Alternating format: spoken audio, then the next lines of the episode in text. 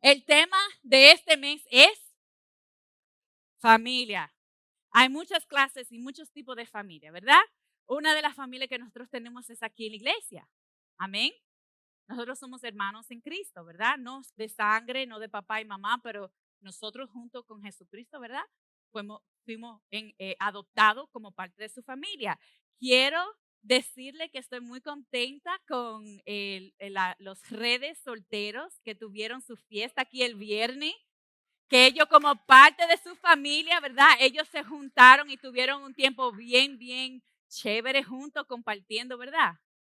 Ustedes están pasando un momento bien bonito porque no hay distracciones, no hay muchachitos corriendo y, y los caballos y las vacas, ¿verdad? They're like, we got our own problems. Entonces, les voy a contar un cuento eh, que pasó en la historia y el Señor me sigue llevando a este lugar. Y yo la semana entera peleando con el Señor y el Señor, te quiero ahí, te quiero ahí. Voy a hablar de la desnudez. ¿Qué es lo que pasa en una casa? En una casa, cuando estamos uno encima del otro, nos damos cuenta de las faltas de, de las personas con quien vivimos. Y esas faltas, porque somos tan cercas a esas personas, se magnifican. Ustedes no ven que me de la boca, pero Saro le ve que, me de la boca, especialmente en la mañana, ¿verdad? Eh, ustedes no le ven que hiede los pies de Saulo, pero hiede los pies de Saulo, pero ustedes no se dan cuenta de eso. Es que a ustedes les gustan los bochinches. Estamos hablando con gente real, ¿verdad? Entonces, entre más cerca estamos, entre más cerca estamos, entre más blanco nos vestimos, más se va a ver el sucio. Y a veces nosotros estamos juzgando los familiares o las personas más cerca de nosotros, pero es falta de perspectiva. Muchas veces nosotros queremos votar lo que tenemos para comprar algo nuevo, no entendiendo que eso nuevo va a venir con sus propias cosas, que hay que entenderlo porque nada es perfecto. Entonces, como nosotros no somos perfectos, hay que entender la otra persona, que esa persona también viene con sus experiencias y sus tramas, y estamos tratando de hacer algo perfecto con personas imperfectas. Entonces, ¿qué es lo que estoy viendo durante esta pandemia? Durante esta pandemia estamos uno encima del otro, como el hombre en su casa. Con esto. Yo, cuando yo oí eso, yo me sentía así durante esta pandemia. Yo amo mi familia, amo la Nonos, amo a Saulo, amo a Efraín. Pero yo me di cuenta que yo no lo puedo tener encima todo el día, porque me vuelven loca. Yo a veces me iba de la casa y me sentaba en el carro nada más para estar sola con mi pensamiento, porque yo decía, ya, que me están molestando mucho. O yo llamaba mami, mami, ¿puedo ir a tu casa, sentarme en el couch para ver televisión? Porque yo no quiero nadie preguntándome nada. Mami, mami, mami, mami, mami. Entonces, cuando tú haces, cuando tú es constantemente con otra persona, van a haber choques, van a haber desacuerdos, van a haber falta de comunicación, ¿verdad? Si, ¿Por qué tú te muerdes la lengua? Porque está dentro de tu boca y cerca de los dientes. Tú no te muerdes los pies porque están lejos. No es verdad. Tú no te, cuando tú te muerdes, los niños, los babies que se ponen los, pies dentro de la boca, pero yo no, yo no me muerdo los pies porque están suficiente lejos que no van a sufrir la consecuencia de yo morderme la, la boca. Pero si estoy hablando, si estoy comiendo, me voy a morder la boca. Es natural, ¿verdad? Es natural dentro de las familias tener desacuerdo. Es natural tener menos paciencia con tu esposo que tú lo tengas con un amigo. Un amigo a veces es más fácil tú tolerarlo porque tú enganches ese teléfono y tú no le tienes que verle la cara. Y tú no tienes que hablar con él todos los días. Y cuando ese amigo está incómodo, no está encima de ti. Tú le puedes decir, quédate en tu casa, yo me voy para acá, pero de tu esposo tú tienes que dormir al lado de él.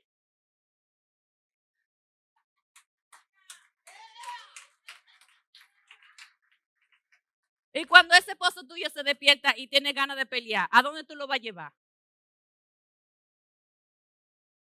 Tú no lo puedes mandar para otra casa. Hay gente que tienen dos casas y mandan y dice, no, eso no es, da, eso no es de Dios, eso es división. Ustedes son uno. Y cuando él está incómodo, tú vas a estar incómodo. Cuando él está feliz, tú vas a estar feliz. ¿Verdad? Pero a veces es lo opuesto. Cuando tú estás infeliz, tú lo pones infeliz a él. Amén. Te voy a narrar una historia. Obviamente creo que ustedes deben de tener un poquito de misericordia del español mío, pero que te sirva de reírte en entretenimiento un poquito, no me importa. Ok, Génesis 9, 18 al 23. Vamos a hablar de la primera pandemia que pasó, el diluvio. Noé estaba encarcelado en una arca por más de un año. Estoy diciendo encarcelado, pero fue una bendición, ¿verdad? Noé, porque vamos a ser balanceados, Noé, eh, por la descendencia de Noé vino Jesús, que fue la el, el redentor del mundo, ¿verdad? Dios vio a Noé como un hombre que era irreprochable, intocable. Él lo vio limpio y falta y no tenía culpa. Entonces, por él se salvó su familia. Todos los animales adentro de la arca, los familiares, los hijos con sus esposas, todo el mundo en la misma arca. Ustedes, ustedes se imaginan que en un, en un sitio de este tamaño nosotros tuviéramos uno encima del otro por más de un año. I wouldn't be very happy. Ya te dije, yo amo mi familia, pero a veces yo tenía que salir de, de mi casa para escuchar mi propio pensamiento. Mira, en ese barco se defecaba, se atendía a los muchachos, se atendía los animales, comían. Y Dios sabe si estaban los animales defecando y ellos comiendo encima de eso. Imagínense. Y la mujer encima de las mujeres de los otros esposos, que esos son los que más pelean. ¿Verdad? Las suegras. Y todo el mundo, uno encima del otro, y uno tratando de controlar al otro, y todo el mundo incómodo, imagínense. Génesis 9, 18 al 23. Los tres hijos de Noé que salieron con él de la casa flotante eh, fueron Sem, Cam y Jafé. Fueron los tres hijos de Noé. Cam tuvo un hijo llamado, llamado Canaán. Con los descendientes de los hijos de Noé volvió a probarse la tierra. Todas las descendencias de la tierra vino de esos tres hombres. Noé era un hombre de campo y él fue el primero en cultivar uvas. Antes de construir el arca, él era eh, cultivador en su tierra, ¿verdad? Antes que el Señor lo encomendió eh, el arca. Un día bebió vino, se emborrachó y se quedó desnudo dentro de la tienda de campaña. En su casita que él hizo, él se quedó desnudo. Cuando cambió desnudo a su padre, salió corriendo a contárselo a sus hermanos. Recordemos que Cam es el antepasado de Canaitas, Cananaitas. Entonces Sem y Jafé tomaron una manta para cubrir a su padre, para no verlo desnudo. Caminaron de espaldas llevando la manta y la dejaron caer sobre su padre. Cuando Noé despertó de su borrachera y supo lo que Cam le había hecho, ¿qué, es lo que hizo? Ustedes saben la historia, ¿verdad? Maldijo a Cam y a sus generaciones y bendijo a Sem y a Jafé. ¿Qué es lo que estamos viendo aquí? Imagínate a Noé saliendo por fin de este arca con toda esta gente encima se puso a crecer algunas uvitas. Nosotros no sabemos si Noé se emborrachó conscientemente o inconscientemente. No había, no había ley. Esa es la primera vez que nosotros vemos vino en la Biblia. So, nosotros no sabemos si él estaba tratando de hacer jugo, lo dejó en el sol, se fermentó y él probándolo se emborrachó. Quizás se emborrachó a propósito. Yo en un barco con tanta gente por más de un año, lo mínimo que puedo hacer es emborracharme. mínimo, mínimo. Estamos siendo honestos, ¿ok? Porque yo no soy una persona perfecta enseñándote la palabra. Y si tú viniste aquí para oír y escuchar la palabra de Dios por persona perfecta, tú no lees la Biblia. Todos los profetas grandes en la Biblia han tenido problemas. Acuérdense que Noé fue un hombre que el Señor lo encontró sin culpa. Por eso lo salvó a él y su familia. Y él cometió un error. Y Can, entrando en su intimidad, fue y se lo contó a sus hermanos. ¿Cuál fue la intención de Can? Porque Can no fue el que cubrió la desnudez de su papá. Fue Sem y fue Jafé. ¿Por qué Sen y Jafé no le dijo, vamos los tres a, a cubrirlo? Eso es lo lógico. Si tú estás considerando que algo está mal, vamos a buscarlo los tres una solución. No fue lo que Can hizo. Can se fue de bochinchero para decírselo a los hermanos, para re, chimoso, para ridiculizar el papá. Y en su intimidad, en algo que le pasó en error consciente o inconscientemente, fue y destapó su intimidad a los demás. Ahora, otra pregunta. Si Ham, eh, perdón, Cam, que es Ham en inglés. Si Cam fue a los hermanos, ¿a quién más se lo iba a contar? ¿Por qué que si Noé estaba adentro de un encampamento, he was inside of a tent, él, estaba, él no estaba afuera, desnudo, él estaba adentro. ¿Por qué los otros hermanos tenían que cubrirlo? Porque era posible que Can no solamente se lo dijo a los hermanos, sino se lo dijo a otra persona para que también vieran, oh, míralo, el que el Señor encontró de esta manera, que era perfecto, mira la imperfección de este hombre que fue llamado de Dios. Ham también tenía, también tenía la confianza de entrar en el lugar de su papá. Le dio la confianza de poder entrar. Porque Noé no se despertó cuando él entró. Entonces al despertarse y vio lo que Can hizo, lo maldijo. Y para mí, yo estoy viendo eso, yo estoy diciendo, bueno, en familias, cuando nosotros estamos en lugares íntimos, oye, cuando tú pasas una crisis, no solamente adentro de la crisis, pero por un tiempo después, uno ve el efecto de la crisis. No se hagan que la pandemia ya está pasado, no tenemos mascarilla. Hay efectos de ese tiempo que todavía lo estamos sintiendo. Nuestros hijos todavía están sintiendo los efectos de esa soledad que pasaron por más de un año. Había una presencia social que no existía y los hijos de nosotros teníamos que entender sus momentos, tener un poquito de flexibilidad y también introducirlo a la, a la escuela de nuevo y entender que estaban asustados y que tenían inseguridades y que no entendían su identidad en ese momento. Pero hay momentos que en esa desnudez nosotros, por ser egoístas, vemos cómo nosotros podemos tomar esa situación para el beneficio mío. Quizás Can se sentía juzgado por Noé. Y en ese tiempo, en ver su papá en vergüenza, cogió esa oportunidad para exponer la vergüenza de alguien que era perfecto.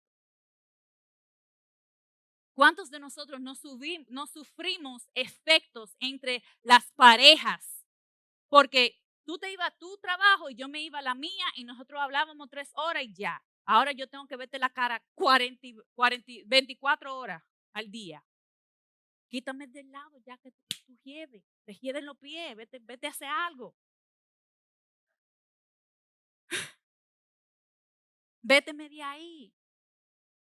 Te quiero que ustedes piensan, pero a veces decimos, ay, pero Pastor Saulo sí es un buen esposo. Pastor Saulo, mira, siempre anda limpiecito y siempre anda positivo. Pastor Saulo. Y después queremos comparar Pastor Saulo con el Juan que tenemos en la casa. Oh, espero que el pastor Saulo no le de la boca. Espero que el pastor Saulo no se levanta de mal humor. El pastor Saulo no va a reaccionar de la forma que tú estás reaccionando, Juan. Los americanos dicen, the grass is always greener on the other side pero también a veces no nos damos cuenta si la hierba que está del otro lado también es postiza. Instagram, Facebook, social media. Oye, yo a veces subo fotos de mi esposo tan amado. Yo lo quiero, yo lo quiero. Pero es profetizando vida porque yo tengo coraje con él en ese momento.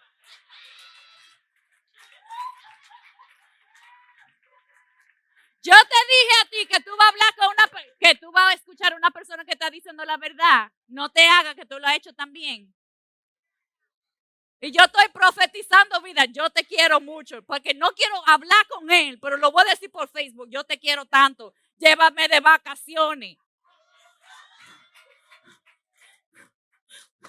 No te quiero ver, pero llévame de vacaciones. Quiero ver playa. Te en los pies, pero quiero ver playa.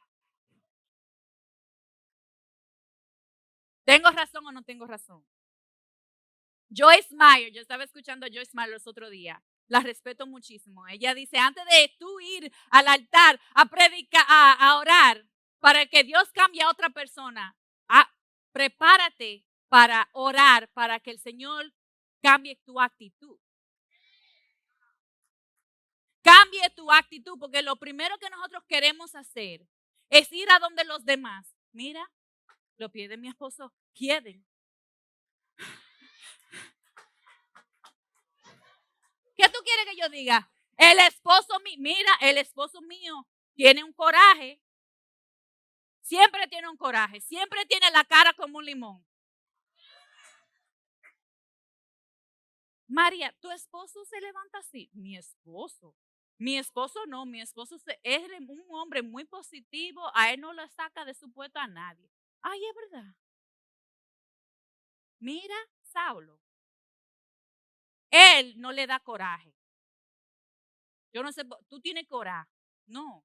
La que tiene coraje soy yo, porque la de María le de los pies y yo lo que estoy es viendo los defectos de mi esposo. A mí le de los pies, al tuyo le de los sobacos. Todo el mundo carga su cruz. Todo el mundo tiene que cargar su cruz. Y uno amigo, cuando tú vas a quejarte como Ham, que fue a, eh, a, enseñar, a demostrar la desnudez de su papá, cuando alguien viene y te dice algo que es íntimo, tienes que ser astuto. Lorena, ¿y tú le has investigado unos jabón? Quizá, quizá eres tú que tienes que cambiar el jabón. Ese, ese jabón que tú tienes no le está haciendo efecto. Entonces, como tú eres que comprar el jabón en tu casa, vete y compra otro jabón. Si fuera yo, yo comprara cuatro diferentes jabón y experimentaba cuatro diferentes, vamos a ver cuál funciona. Oye, la estrategia tiene que cambiar de tu parte. A veces nosotros estamos esperando que otro vayan y cambie. ¿Qué es lo que estás haciendo tú? ¿Qué tú estás aportando en esa relación? A veces los hijos son así también. Queremos decirle a todo el mundo, el hijo mío es tremendo, terrorista en mi casa, no tiene a todos asustados. ¿Qué va, va, va, qué va, va? ¿Qué es lo que tú estás haciendo? ¿Por qué que tu hijo no para en casa? Porque tú estás boceando, estás brincando, haciendo y deshaciendo y después busca la gallina, el, el caballo y la vaca. No hay mamá dominicana que hacen eso. Busca a la tía y al abuelo. Habla con él, que él está loco. Se está poniendo loco. Habla con él. Tú estás exponiendo tu hijo. Tú estás avergonzando tu hijo cuando el jabón te toca a ti.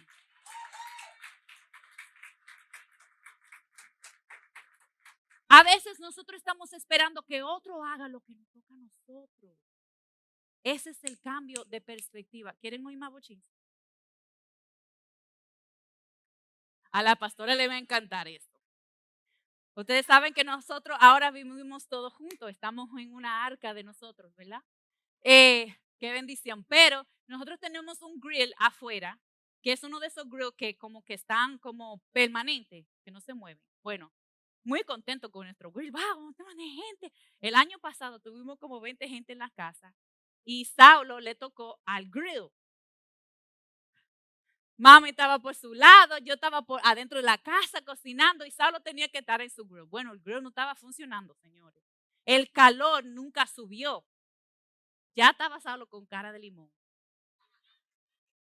Pastor Saulo, ¿qué te pasa? good. I got it, I got it, I got it, I got it. Ese fue el único día que se usó el grill en mi casa. Y nosotros con 20 gente y Saulo pasando vergüenza. Bueno.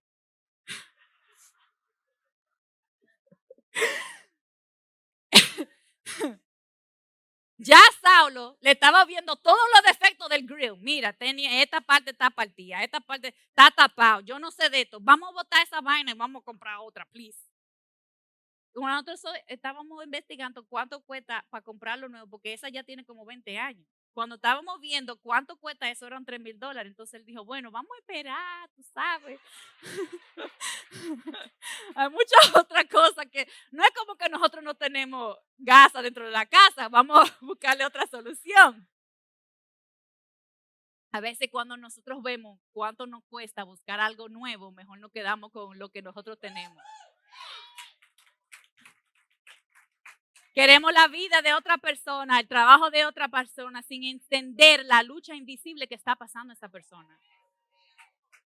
Bueno, yo intenté a limpiarlo, yo no le encontré la solución. Bueno, mami, como mujer astuta y con muchos más años de experiencia, dijo, déjamelo a mí, yo lo arreglo. Bueno, cuando fue el viernes o el jueves. Yo lo voy a arreglar. Mami no sabe de eso. Mami no sabe de eso. Mami sabe que había un problema que había que arreglar. Pero como ella no tenía la frustración de Saulo, ella podía durar el tiempo para sacar todas las piezas, limpiarlo poco a poco para ver qué fue el problema. Entonces ella, ella vino, mira, mira, y estaba subiendo. La pastora arregló el grill. Y Saulo, Saulo cuando yo le estaba hablando a Saulo de esta prédica esta mañana, me dijo, diga eso, porque fue que yo tenía una frustración tan grande que yo lo que quería era botar la cosa entera y comprar uno nuevo, sin entender que yo no tenía que gastar todo ese dinero, tenía que cultivar y arreglar y limpiar lo que ya yo tenía. Yo tengo en mi casa una orquídea que la persona que estaba en esa casa antes lo dejó, pero nada más tenían cuatro hojas. Yo le dije, mami, ya esto está muerto, lo voy a botar. No, no la bote. Déjalo que va a echar flores otra vez. ¿Tú sabes cuánto tiempo duró? Yo dándole agua, cariño. Mami le habla a las matas. Y yo comencé, bueno, voy a hablar. ¿Cómo tú estás? ¿Por qué que tú no me quieres crecer? ¿Cuál es el problema? Yo te quiero mucho, te quiero ver frondosa. Por favor, no me dejes pasar vergüenza que estoy pasando mucho, mucha lucha contigo tomó un año entero para enflorecer. Pero cuando echó flores, echó 10 a la misma vez. En la misma semana echó 10. A veces nosotros con nuestros hijos le estamos dando cariño, tensión, le estamos dando terapia, le estamos dando todo lo que ellos necesitan. Y a veces nosotros lo que necesitamos es hacerlo más tiempo y esperar que esas florecitas salgan. Pero en nuestra frustración, en nuestra falta de paciencia, lo que queremos es botar la mata entera. Ya no sirve, ya está, ya. Vamos a comprar uno que sí tiene flores. Nosotros somos así con cada uno de nosotros de adentro de una familia. Como ese niño me está dando problemas, lo voy a ignorar. Como ese esposo me está dando problemas, lo voy a ignorar. Y tú estás rechazando lo que Dios te puso en la mano.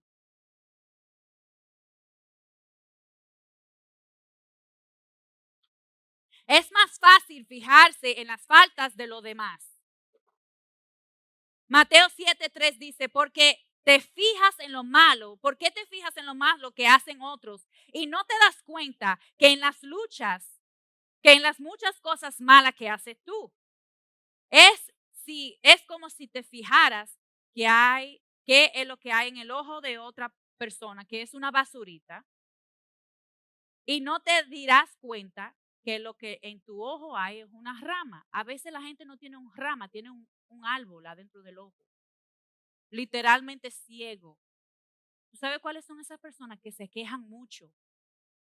No tienen flexibilidad dentro de su familia. Estoy hablando de su familia natural y su familia espiritual. Que toda la culpa se lo quieren tirar.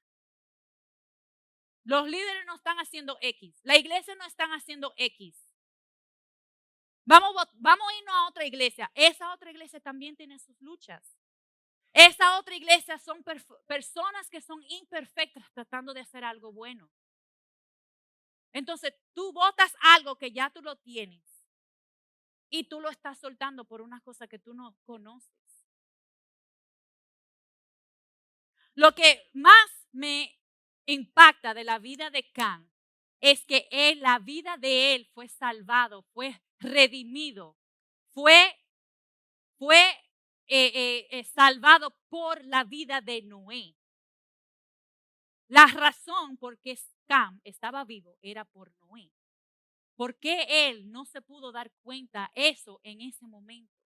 justificarlo y, decir, e, aunque él está pasando por un momento de un error vulnerable, de desnudez, lo voy a cubrir porque yo debo mi vida a él. De la misma forma, la iglesia también pasó su pandemia y quisiéramos ser miles de cosas, pero somos limitados en algunas cosas. Pero si nosotros cada vez nos quejamos de las cosas que no vemos, nunca vamos a estar felices ni contentos. Siempre vamos a vivir vidas descontentos. Tú puedes mirar a tu pareja, tú puedes mirar a tus hijos, encontrar y enfocarte en todas las dificultades, en todas las cosas negativas de esa persona, pero ¿a dónde te va a llevar esa relación? ¿Qué es lo que tú le estás modelando a tu familia cuando haces eso? ¿Qué es lo que tú le estás modelando a tu familia cuando en su intimidad contigo tú lo juzgas en sus momentos de crisis, en sus momentos bajitos? Te voy a decir un secreto. Tus líderes son personas imperfectas. A veces no nos damos cuenta. Y decimos, como Noé era el único en la tierra que el Señor encontró justo, la pastora es la única en la iglesia que el Señor encontró justo. Ella no puede tener fallas. Ella no puede pasar por momentos de crisis. Ella no puede pasar por momentos de dificultades. No te crea mejor. Romanos 12, 3 dice, Dios en su bondad me nombró apóstol. Este apóstol Pablo hablando. Y por eso les pido que no se crean mejores de lo que realmente son. Más bien, véanse ustedes mismos según la capacidad que Dios le ha dado como seguidores de Cristo. ¿Tú sabes lo que nosotros tenemos que hacer? Si vamos a juzgar, vamos a levantar. No crea que la misma capacidad que te dio a ti el Señor lo va a dar a otra persona. Y tenga flexibilidad con las personas que no han caminado el camino que tú has caminado. Hay personas que están por paso número 3 y tú crees que porque tú estás en paso número 30, tú puedes juzgar a todo el mundo que anda por ahí. La palabra más peligrosa es yo nunca, oye, la persona que le encantan juzgar los padres son las personas que nunca han tenido padres. Nunca han tenido, nunca han tenido hijos, perdón. When I have my kid, I'm never gonna. Cuando yo tenga mis hijos, yo nunca voy a. Espera que tú tengas un muchachito para ver si tú una, una, no les, no le levante la voz, no le rompa un PlayStation en un coraje, no le rompa un teléfono. Una vez algo cogió un pique tan grande que le trayó el teléfono, pero eso fue que yo, yo sentía como una bomba atómica. Efraín se lo merecía. Pero eso son cosas que uno dice, el pastor Salo no tiene control. Bueno, tuvo él que comprar otro teléfono. So tuvo que pagar la consecuencia después de un año.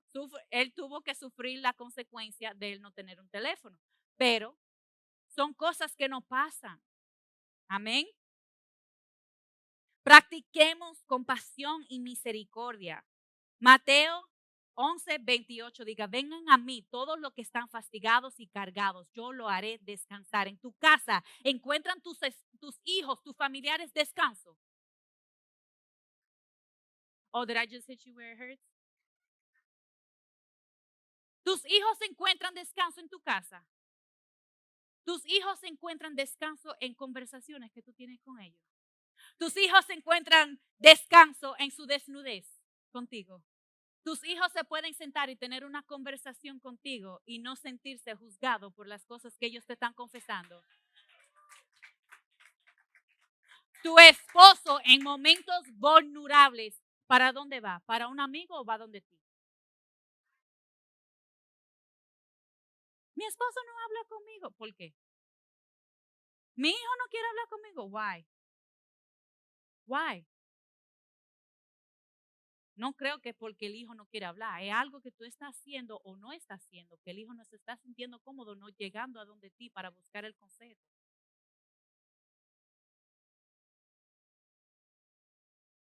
Pastora, pase por aquí para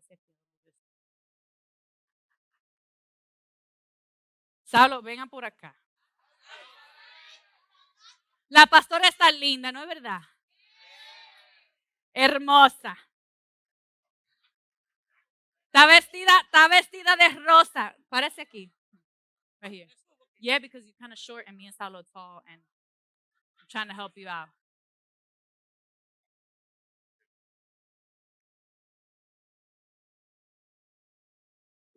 Cuando Can se fue de bochinchoso para ir y decirle a todo el mundo que encontró el error de su papá, los dos o los otros dos hijos, Sen y Jafé, ¿qué hicieron?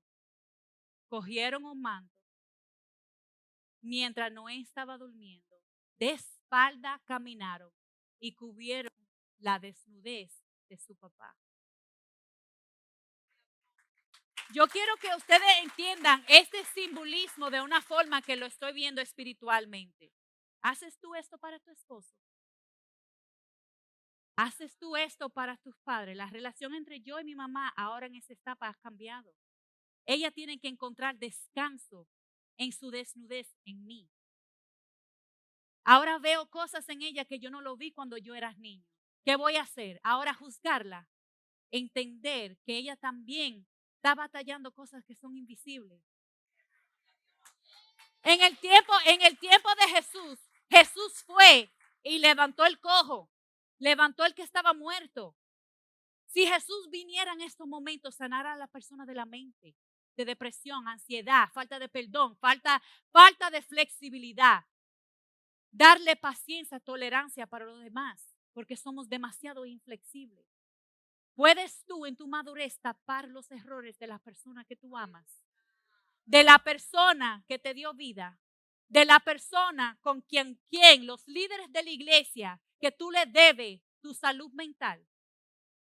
En sus momentos críticos puedes tú taparlo con amor y decir, espérate, eso es un momento de error, eso es un momento que ellos están pasando. Vamos a taparlo mientras tanto. ¿Puedes tú, eres tú capaz suficiente de hacerlo? ¿O eres tú de las personas que lo quiere para que todo el mundo vea? Ella no es la persona perfecta, pero es mía, se la voy a tapar. Me toca a mí, se la voy a tapar. Quédate ahí, que voy a terminar con esto.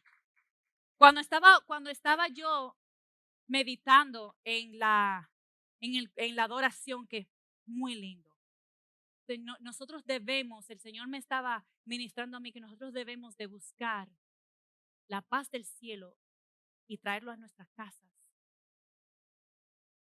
Nosotros no debemos de sentir que aunque esté pasando lo que esté pasando dentro de esa casa, pero que hay paz, que esa casa es un pedacito del cielo aquí en la tierra. Crea tú el ambiente, compra tú el jabón, Crea tú la atmósfera que quisieras ver. No te quejes tanto por lo que tienes y lo que no tienes. Crea tú. Profetiza tú sobre lo que tú quieres ver en esa casa. Te toca a ti. Ese fue, ese fue lo que te tocó a ti. Esa familia te tocó a ti. Sea la solución. Sea la solución. No importando si fue, eh, fue un pecado o no fue un pecado. Tápalo con amor. Porque en un tiempo ella tenía que bregar conmigo cuando yo estaba mal, airosa, falta de perdón, con mucho coraje. Tuvo ella que, falta, que, que, que deshacerse de ella, de su ego, porque lo primero que queremos hacer cuando estamos ofendidos es... Y ella tuvo que cubrirme con amor. Éxodo 17, cuando I love this story. Cuando el pueblo de Israel estaba delante de eh, los soldados de Amalek, querían deshacerlos, querían desaparecerlos. Estaban bajo un ataque, estaba bajo de una crisis. Y el Señor le dijo, yo voy a estar contigo. Yo voy a hacer todo lo que necesito hacer para estar contigo. Éxodo 17, 10. Josué hizo como le dijo Moisés y salió a pelear contra Amalek. Moisés, Aarón y Ur subieron a la cumbre del collado. Sucedía que cuando alcanzaba, alzaba Moisés sus manos, Israel vencía. Te estoy hablando de la autoridad espiritual en la casa. Mientras tenía sus manos levantadas, Israel estaba venciendo.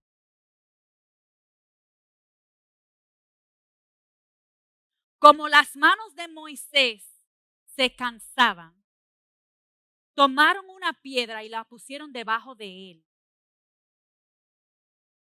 Una piedra. Moisés se sentó sobre ella. Vamos a buscarle una silla a la pastora, por favor.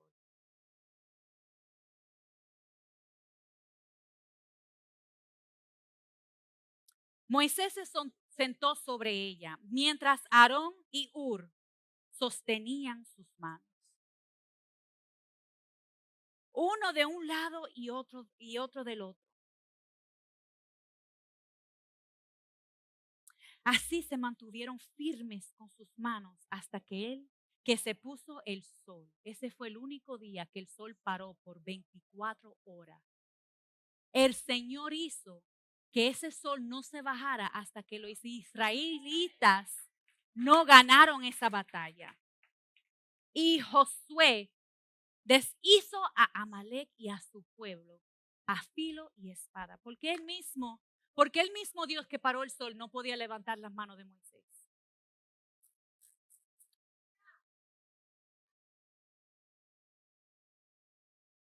Hermano, nosotros no podemos hacer esto solo. La familia está compuesta de muchas personas, el cuerpo de Cristo está compuesto de muchas personas. Quizás esa era una oportunidad para esos dos hombres honrar a ese hombre que puso su vida en la brecha para salvarlo a ellos. Esa persona necesita honra. Esa persona merece respeto. Esa persona merece que algunas veces le levantamos las manos esa persona que se cansa también y a veces te toca a ti y a veces el Señor te está probando para ver si tú encubres los errores de ella, si tú descubres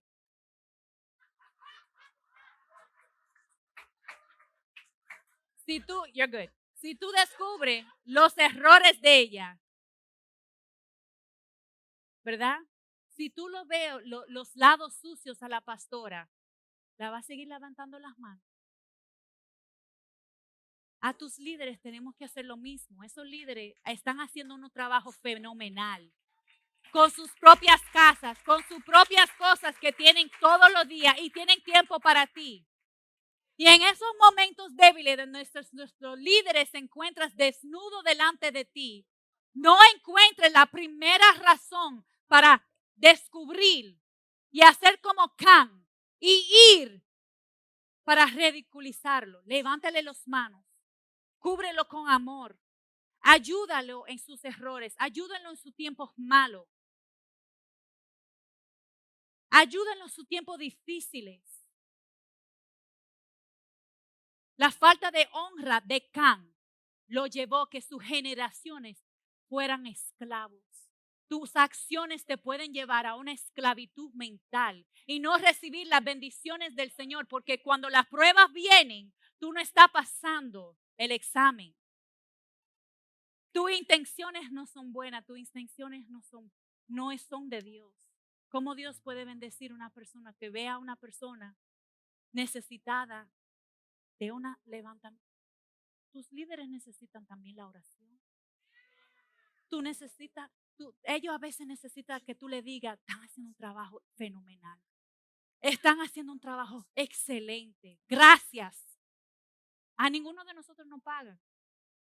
A la pastora también le duelen los brazos. La pastora también está bregando con sus propias cosas personales. Pero cuando encontramos el primer error, lo que hacemos es, mira, ella no es perfecta, nos vamos para otra iglesia. ese pastor no es perfecto tampoco. Gracias, pastora.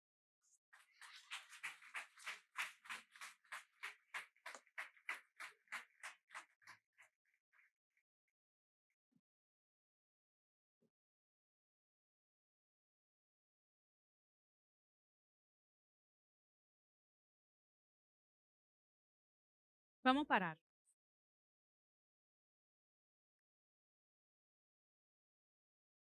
Tenemos que aprender a ser más flexibles. Tenemos que aprender como el Señor te justificó a ti. Tú puedes justificar a otros que también son imperfectos.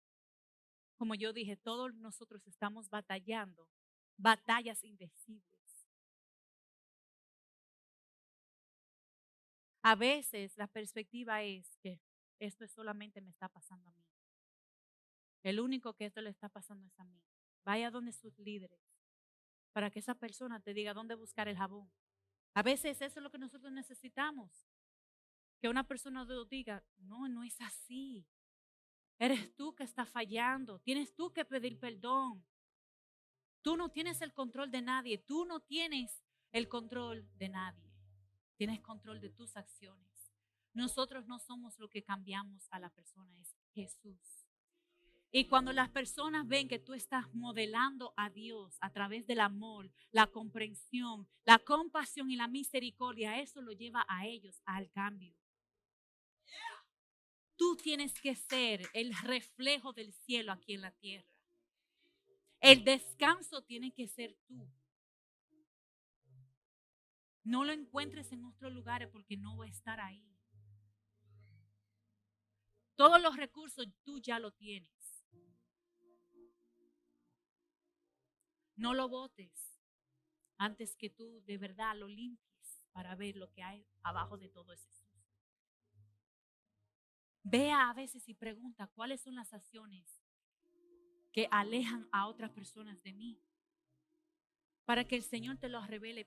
Pídele al Señor discernimiento. Señor, yo quiero entender qué es lo que yo hice. ¿Qué es lo que puedo hacer? ¿Está muerta esta orquídea o está viva? Fui a donde una persona que tiene experiencia. Debo de botarla, está muerta. ¿Qué es lo que tengo que hacer? Háblale a la mata, dale cariño a la mata, dale sol, dale agua. Y tuve que aprender a atender algo que yo nunca lo he hecho. Cuando tú tienes un bebé, nadie te da un manual. Cuando tú estás casado, nadie te da un manual. Hay libros y cosas así, pero nadie te puede decir el GPS de tu esposo. Y a veces a través del tiempo es que tú vienes a comprender la persona. Después de 10 años, porque yo entendí a veces las reacciones de Saulo y él de mí. Te levantaste con ganas de pelear hoy. Sí, estoy incómoda. Pero eso no quiere decir que esa persona no es la persona perfecta para ti. Que en tus ojos esa persona no puede ser irreprochable. Esa persona es para ti. Es mío y te va a costar más buscando uno nuevo. Amén, pastora. Los quiero, los amo mucho. Los que están con nosotros en las redes sociales, los bendigo. Espero que esta palabra lo tocó, eh, que inició un cambio en ti para ver las cosas, la familia de una perspectiva diferente. La familia que Dios te dio es tuya, la única que tú vas a tener y ojalá que tú esperes en Dios tener el discernimiento, la paciencia, la tolerancia para poder bregar con ellos. Dios le bendiga.